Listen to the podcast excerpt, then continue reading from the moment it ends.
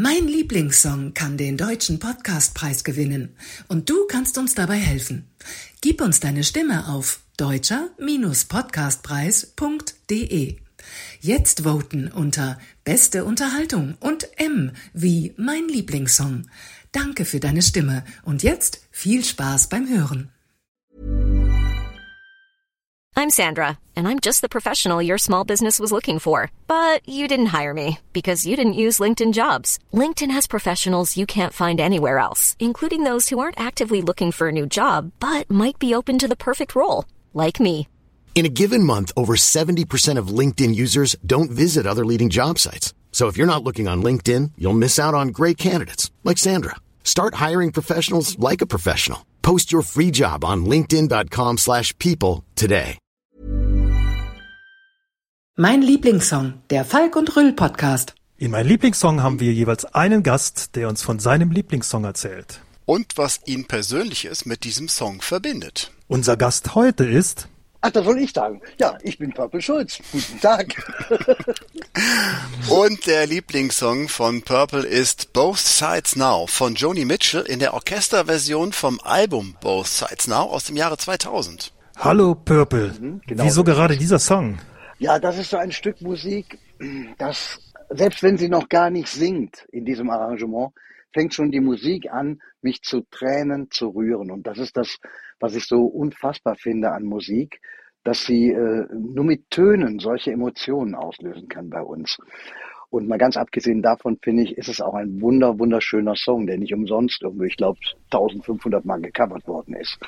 Ja, ja, richtig. Ich habe es auch gelesen und habe mich gewundert, ähm, natürlich, äh, wo du den dann zum ersten Mal gehört hast. Der ist ja ursprünglich schon viel älter eigentlich, ne? Aus den 60ern, ne? Ja, sie selber hat den Song äh, erst auf ihrem Album 1969 veröffentlicht.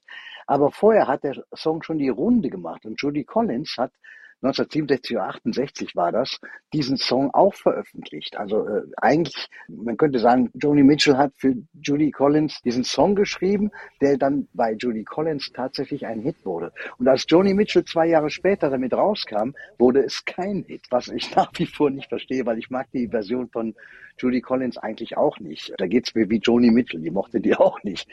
Aber dieser Song ist einfach ein Meisterwerk, wenn man mal bedenkt, wie, wie jung Joni Mitchell damals war und wie viel Weisheit in diesen Versen liegt, die so poetisch sind und, und so, ja, auf so ein Leben und auf die Liebe und auf, auf alles irgendwie äh, schauen lassen. Das ist ein Song, der mich immer wieder wahnsinnig berührt. Ja, der, der Song hat ja so ein- eine, eine lyrische Tiefe, sage ich mal, und ähm, reflektiert das Leben aus, aus verschiedenen Perspektiven, wenn ich ihn richtig verstanden habe. Und als ich ihn mir heute Morgen nochmal angehört habe, habe ich mich gefragt, hat so ein Song heutzutage im heutigen Musikbusiness äh, noch, noch eine Chance? Naja, also ich würde mal sagen, im Tagesprogramm vom Radio äh, glaube ich nicht, weil dafür ist er auch eigentlich viel zu philosophisch. Man kann sich mit diesem Text wirklich lange auseinandersetzen, weil sie baut ihn ja unheimlich schön auf. Sie schreibt erst über die Wolken. I looked at clouds from both sides now. Und da beschreibt sie, wie sie als Kind diese Wolken wahrgenommen hat. In denen hat sie ganz viele Figuren gesehen und, und ganz viele Gestalten. Und das war also richtig märchenhaft. Und heute, wenn sie als Erwachsene drauf guckt, schrie- schrieb sie mit 23, dann ist es doch so, dass die Wolken oft ja sich vor die Sonne schieben oder sie bringen uns den Regen und es wird kälter, wenn die Wolken irgendwie massig am Himmel auftauchen.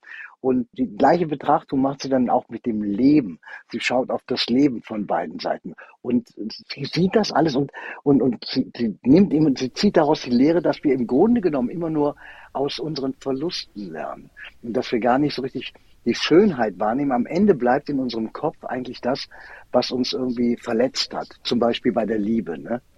Und deswegen sind Liebeslieder ja auch meistens Lieder, die von einer Liebe erzählen, die in die Brüche gegangen ist. Mal, äh, Purple, auf welcher Seite warst du denn, als du den Song zum ersten Mal gehört hast? Wie meinst du auf welcher Seite? Ja. Also von den Wolken? ja. Ja. Ich bin sehr, sehr früh auf Joni Mitchell gestoßen. Das war so die Musik, die wir so um die 1970, 71 rum gehört haben einfach. Wir haben damals ja das große Glück gehabt, in der Zeit groß zu werden, als Musik eine unfassbare Vielfalt irgendwo hatte. Und jedes Album, das neu rauskam, äh, selbst von einer Band, die wir schon kannten, war komplett anders als das davor. Und das war das, was uns immer so wahnsinnig ja, interessiert hat. Wie entwickelt sich eine Band weiter? Und heute ist es ja eigentlich mehr so, dass man immer auf einen bestimmten Sound setzt und, und äh, guckt, dass man das, womit man einmal Geld verdient hat, damit man damit gleich nochmal Geld verdienen kann. Aber das war damals ganz anders. Die Künstler haben versucht, sich weiterzuentwickeln. Die wollten vorankommen. Die wollten, ja, die wollten ihre Künstlerpersönlichkeiten auch entfalten. Und das ist so etwas, was, was ich im Moment, ja, ich vermisse das sagen wir mal so, da in den Mainstream-Medien. Äh, obwohl wir auf der anderen Seite in, in Deutschland zum Beispiel auch eine, eine Singer-Songwriter-Szene haben, die unfassbar vielfältig ist und die wirklich großartige Sachen schreibt. Ja, aber leider hat, äh, oder man hat den Eindruck, es hat manchmal viel zu wenig Platz in den, äh, wie du gerade sagst, Mainstream-Medien. Und ähm, früher war das ja so ein Stück weit auch, das war ja so eine Persönlichkeitsentwicklung auf beiden Seiten, bei, bei den Zuhörern, Zuhörerinnen und bei den Künstlern selbst. Ja? Wie du schon sagst, so Alben haben sich auch künstlerisch immer weiterentwickelt. Und ja, heute denke ich manchmal ist der Ansatz von Künstlern eher so, ich gucke, was kann der Markt gebrauchen, was ist, was ist unter 2,30 und passt, äh, ja, und wird im Radio gespielt und womit kann ich schnell bekannt werden und womöglich Geld verdienen. Und den Ansatz das, äh, hatten frühere Künstler nicht, ne? Ja, da, da, die, die Künstler hatten damals immer den Ansatz, dieses Album ist ein Konzept. Ein Konzept war immer das Album. Und äh, eine Geschichte zu erzählen, die irgendwo auch in sich eine Schlüssigkeit hat, die konnte man auf einem Album erzählen. Was meinst du, wie viel Arbeit man sich oft gemacht hat, äh, die Songs in eine Reihenfolge zu bringen, wenn man ein Album produziert hat? Das war immer eine ganz, ganz wichtige Aufgabe am Ende. Ist übrigens spannend, dass Both Sides Now ist der allerletzte Song auf Joni Mitchells Album Clouds. Ne? Das ist wirklich der zehnte Song und das ist ganz, ganz hinten, wo man ja eigentlich äh, hätte sagen können, boah, das war ja mal ein Hit bei Judy Collins, also setzen wir den gleich nach vorne. So würde man das mhm. wahrscheinlich heute machen, wenn man jetzt äh, der Labelmanager von Joni Mitchell wäre. Aber ich glaube, Joni Mitchell würde sich von ihrem Labelmanager in der Hinsicht nichts sagen lassen. Und das ist auch gut so. Aber das, das Konzept Album ist leider, das verschwindet jetzt immer mehr aus unserem Blickfeld, weil äh, die ganzen jungen Künstler jetzt wirklich dazu übergegangen sind, äh, immer nur noch eine Single rauszubringen, einen Song und der wird dann bei Spotify veröffentlicht oder bei den Streamingdiensten. Und dann, wenn sie irgendwann mal äh, acht oder zehn oder zwölf Songs beisammen haben, dann knallen sie die alle zusammen und sagen, oh, das ist jetzt ein Album. Aber ja, das ist etwas, was, das ist irgendwie äh, etwas blutlos, sag ich mal. Gibt es ähm, besondere Situationen in deinem Leben, mit denen du ähm, diesen Song verbindest? Die, bei Both Sides Now ist es eigentlich so, dass der Song mich, der, der kam ja in der Orchesterversion 2000, im Jahr 2000 raus, als Joni Mitchell mal ein Orchesteralbum gemacht hat, auf dem übrigens nur zwei richtige Joni Mitchell Originale drauf waren, nämlich Both Sides Now und A Case of You, genau. Aber ich verbinde eine ganz andere Geschichte mit Joni Mitchell. Da war ich ich war 16 oder 17, da war ich in Irland unterwegs mit meinem Schulkumpel Oliver und wir waren auf einer kleinen Insel oben am, im Nordwesten von Irland und äh, da habe ich eine junge Kanadierin kennengelernt, die ist Kathleen. Und äh, diese Kathleen hat mir, als ich mit ihr ganz allein am Strand saß, man muss dazu sagen, auf der Insel war nichts. Da gab es eine Jugendherberge und das war's. Und ansonsten gab es da nur Schafe. Und mit Kathleen da am Strand gesessen und da hat sie mir einen Song von Joni Mitchell vorgesungen. Der hieß Song to a Seagull hieß der. Also Lied, an, Lied für eine Möwe. Und das war so ein magischer, märchenhafter Moment, als wir da saßen auf so einem Mäuerchen, vor uns das Wasser, hinter uns die Schafe, die uns anglotzten. Und sie stand da und hat mir diesen Song ganz allein vorgesungen, ohne eine Gitarre, ohne irgendwas dabei. Und das war, glaube ich, so der, der Piekser, der mich so, ja, damit hat sie mich angepiekst und auf Joni Mitchell aufmerksam gemacht, die ich zwar vorher schon kannte, aber äh, die Magie war einfach in diesem Moment da. Und dann habe ich mich aufgemacht und habe mir irgendwie sämtliche Joni Mitchell Alben angehört, die bis dahin rausgekommen waren. Und es waren ja schon einige. Unter anderem ja auch das legendäre Album Blue, das nach wie vor zu einem meiner Lieblingsalben gehört von Joni Mitchell. Hast du die Kanadier nochmal wieder getroffen? Nee, das leider nicht mehr. Ich habe keine Ahnung, was sie heute macht. Und ja, aber so ist das. Wenn man jung ist und man ist unterwegs und man macht so, äh, wie hieß das damals, Interrail und so, dann lernt man so viele Menschen kennen und es ist schade, dass man sich dann wieder so aus den Augen verliert, weil das ist ja ein Alter, in dem jeder Mensch, dem, dem wir begegnen, äh, seine Spuren bei uns hinterlässt. Und das mhm. ist, äh, es sind ja lauter Menschen, denen man ja für irgendetwas dankbar sein kann, ne? selbst für eine Enttäuschung. Ähm, hat dich äh, der Song von Joni Mitchell dann auch inspiriert für deine eigenen Songs, für deine eigene Musik? Ja, ich glaube, Jeder Künstler inspiriert auch andere Künstler und äh, ihre Art und Weise zu texten und ihre Art und Weise Gitarre zu spielen, die ist ja sowieso schon mal einmalig, weil sie selber ja auch nie genau wusste, was sie da spielt. Und äh, Jazzgrößen wie Pat Metheny oder Wayne Shorter, die dann mit ihr zusammenkommen, die müssen erstmal rausfinden, was sie da eigentlich macht. Und dann sagen sie ihr, was sie da macht und sie ist völlig erstaunt, weil sie hatte keine Ahnung, was sie da alles macht. Und das finde ich immer ganz, ganz spannend bei Musikern, die äh, oder Musikerinnen, die ja Autodidakten sind.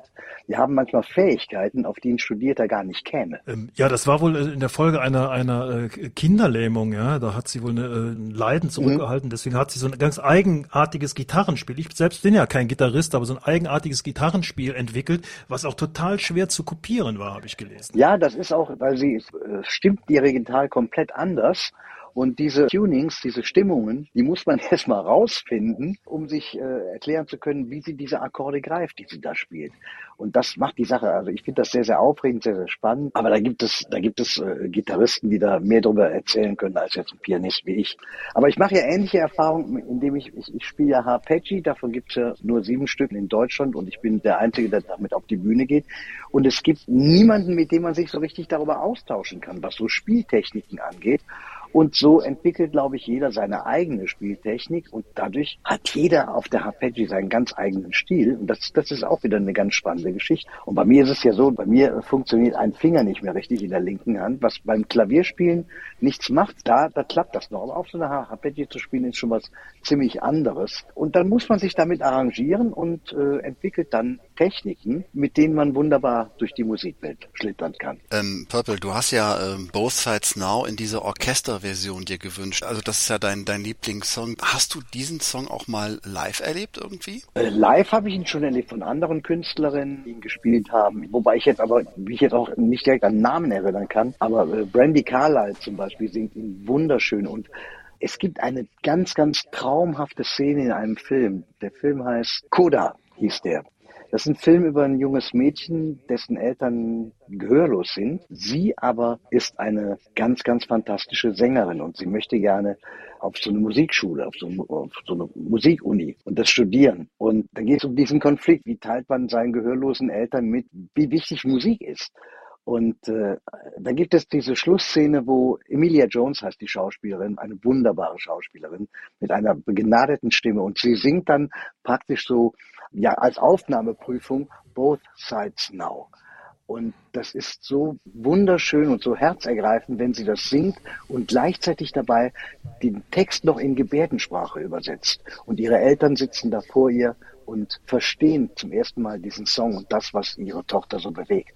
Und das ist eine ganz, ganz rührende Szene. Und ich glaube, das, ja, das ist die schönste Szene eigentlich, wo dieser Song im Film ist. Und dann gibt's halt, wie gesagt, dieses großartige Konzert von vor, vor zwei Jahren, glaube ich, wo Joni Mitchell den Song mit Brandy Carlyle singt. Und das ist einfach, einfach so, so herzergreifend, wie diese alte Dame, 78 Jahre alt, auf diesem Riesensessel sitzt und Brandy Carlyle sitzt neben ihr. Das ist einfach so schön da. Das sind äh, drei Generationen, über drei Generationen wird da zusammen gesungen. Das ist einfach wahnsinnig ergreifend. Man spürt förmlich, wie sehr dich wirklich dieser Song äh, berührt. Und ich frag mich, ähm, wie hörst du den im Alltag? Hast du den äh, irgendwie auf einer Playlist, in irgendeinem Streamingdienst? Hast du den auf äh, Schallplatte? Wir haben ganz unterschiedliche Erfahrungen. Manche mit ihrem Lieblingssong sagen, sie haben den nirgendwo, sie lassen den einfach zufällig irgendwo aufploppen und andere haben den als äh, CD, als Schallplatte in den Streamingdiensten. Ähm, also ich habe überhaupt mit diesem Song? Ich habe keine Playlist. Ich benutze auch keine Streamingdienste. Ich benutze sie schon, wenn ich zum Beispiel für meine eigene Sendung recherchiere. Ich mache ja einmal im Monat die Songpoeten auf WDR 4, wo ich junge Künstlerinnen und also junge Songschreiberinnen und Songschreiber ja dem Mainstream-Radiohörer vorstelle, weil das sind Künstler, die würden niemals so ein Publikum erreichen, weil sie eben sonst nicht im Radio laufen. Und wenn ich mich auf die Suche nach diesen Künstlerinnen und Künstlern begebe, dann benutze ich schon Streamingdienste. Aber so in meinem privaten Alltag mache ich das nicht wenn ich Musik höre, privat, dann gehe ich ganz bewusst hier runter in mein Studio und höre das hier auf einer richtig mordsmäßigen Anlage. Oder aber ich höre es über meine, meine Kopfhörer, wenn ich mit dem Hund gehe.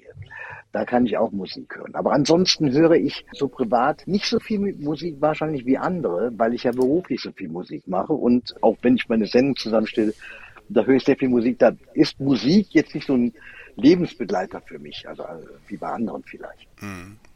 Ähm, du hast ja gerade mal das Alter angesprochen. Jetzt wird der Joni Mitchell äh, jetzt sehr zeitnah, ich glaube am 7. November, ähm, 80. 80, äh, ja. Verfolgst du so ein bisschen auch ihr, ihr Leben und ihr, ihr Wirken weiterhin, auch noch in diesem hohen Alter?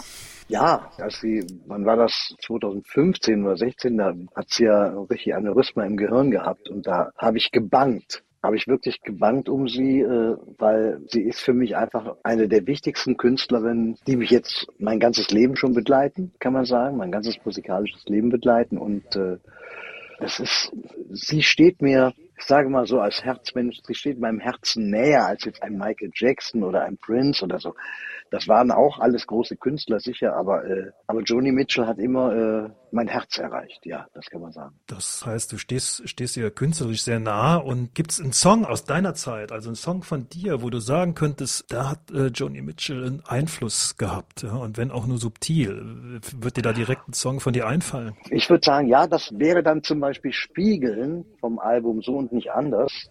Das habe ich 2012 aufgenommen. Spiegeln ist so ein Song, ja. Das ist ein Philosoph philosophischer Song und was die Akkorde angeht, ja, da könnte ich sagen, da ist Joni schon ein bisschen meine Patentante gewesen, ja. Ähm, was würdest du äh, sagen, ähm, so als Tipp für junge Leute, was würdest du denen empfehlen, warum die mal Both Sides von Joni Mitchell hören sollten? Ich glaube, wenn sie es einfach nur hören, wird es schon ihr Herz erreichen, weil äh, das, es gibt ja diese wunderbaren Videos auf YouTube. Ich, ich, das ist zum Beispiel etwas, was ich für mein Leben gern sehe wenn junge Leute, also die Generation meiner Enkel zum Beispiel, wenn die mit einer Musik konfrontiert werden aus den frühen 70ern oder bis, bis Mitte 70er oder so oder aus den 60ern, wenn die da Songs hören, die sind ja für was erstaunt, was, was es alles an Musik gibt, weil die kennen das ja alles noch gar nicht. Und das finde ich so schön, dass sie sich so begeistern können für Musik, die sie nicht kennen. Also man muss sie ihnen eigentlich nur zeigen. Ich erlebe das ja auch immer wieder. Ich habe ja auch mit, mit Künstlern aus zwei Generationen nach mir zu tun. Und denen gebe ich dann auch mal so Tipps. Sage ich dann immer, hör, hör dir mal das und das an. Hör dir mal das und das an.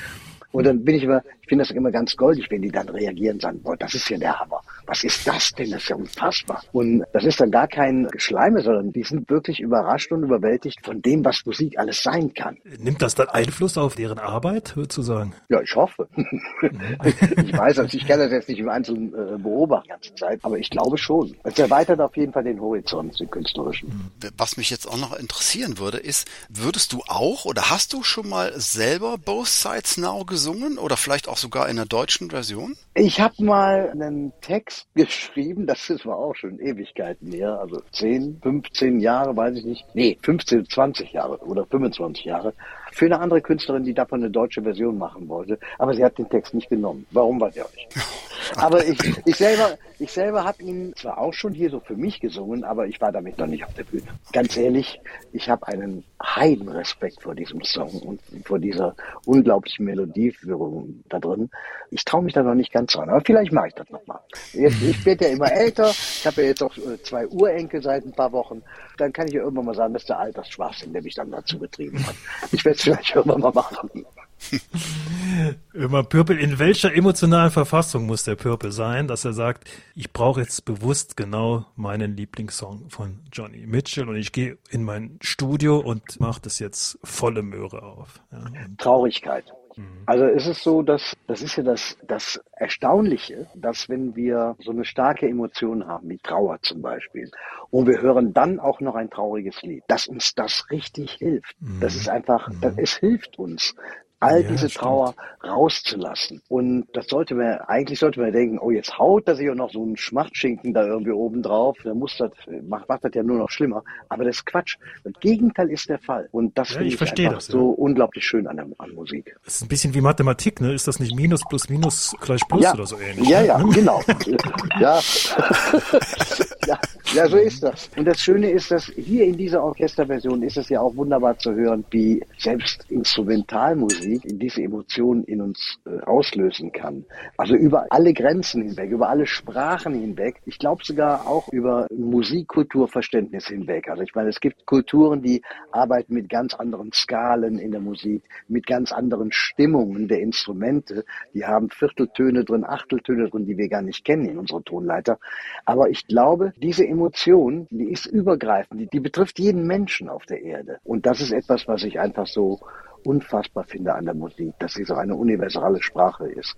Ich habe das mal erlebt mit dem Song Sehnsucht von mir, als ich den damals aufgenommen hatte. Das war 1983, bin ich mit einer Kassette und einem Walkman ganz allein nach Schottland gefahren. Und auf dem Rückweg hatte ich einen Schlafwagenabteil gebucht, ich glaube von Glasgow noch nach, nach äh, London. Und du weißt ja nie, mit wem du so in so einem äh, Schlafwagen dann am Ende zusammentriffst. Ne? Du hast ja kein Einzelbett oder so. Und es war dann so, es traf sich zum Glück so, dass ein junger junger Kerl war, ungefähr so alt wie ich, auch lange Haare. Und dem habe ich dann meine Aufnahme von Sehnsucht, die ja erst ein paar Wochen vorher entstanden ist im Studio, auf diesem Kassettenrekorder vorgespielt. Ne? Und die Emotion hat ihn komplett erreicht, auch wenn er überhaupt keinen Schimmer davon hatte, worüber ich da singe. Aber als wir dann anschließend darüber gesprochen haben, waren in seinem Kopf genau diese Bilder. Ich hatte ihm anschließend den Text übersetzt und er hat mir gesagt, boah, exakt diese Sachen gingen mir durch den Kopf, als ich das gehört habe. Er selber sprach ja überhaupt kein Deutsch, der kam, das war ein Engländer. Wahnsinn. Mhm. Das kann ich mir bei Sehnsucht aber auch direkt vorstellen. Äh, das ist in der Tat ja auch so ein Song, ja. ähm, der das direkt vermittelt. Ich ähm, liebe diesen Song auch. Mir fällt direkt auch ein italienischer Künstler ein, der leider nicht mehr liebt, äh, Pino Daniele. Vielleicht sagt ja. dir der was. Ja, mhm. ja. ja aus äh, Napoli. Und er hat ja viel auf äh, Neapolitanisch gesungen. Und seine Songs, die treffen dich direkt im Herzen, auch wenn du den Text nicht äh, komplett verstehst. Ne? Und du weißt direkt, welches Gefühl er ausdrücken möchte. Mhm. Ja. Ja, ich würde sagen. Ja, das war Damals. rund, oder? Wunderbar. Alles klar. Ich finde das sehr, sehr schön, mit, mit, euch darüber zu reden, weil ich finde es klasse. Ihr habt auch selber mal reingehört in den Song und ja. wir wissen alle drei, worüber wir reden. Das fand ich schon mal sehr schön und äh, es hat mir Spaß gemacht mit euch. Das war mein Lieblingssong, der Falk und Rüll Podcast. Mom deserves the best, and there's no better place to shop for Mother's Day than Whole Foods Market. They're your destination for unbeatable savings, from premium gifts to show-stopping flowers and irresistible desserts. Start by saving 33% with Prime on all body care and candles. Then get a 15-stem bunch of tulips for just $9.99 each with Prime. Round out Mom's menu with festive rosé, irresistible berry chantilly cake, and more special treats. Come celebrate Mother's Day at Whole Foods Market. Mein Lieblingssong kann den deutschen Podcastpreis gewinnen und du kannst uns dabei helfen. Gib uns deine Stimme auf deutscher-podcastpreis.de. Jetzt voten unter Beste Unterhaltung und M wie mein Lieblingssong. Danke für deine Stimme und jetzt viel Spaß beim Hören.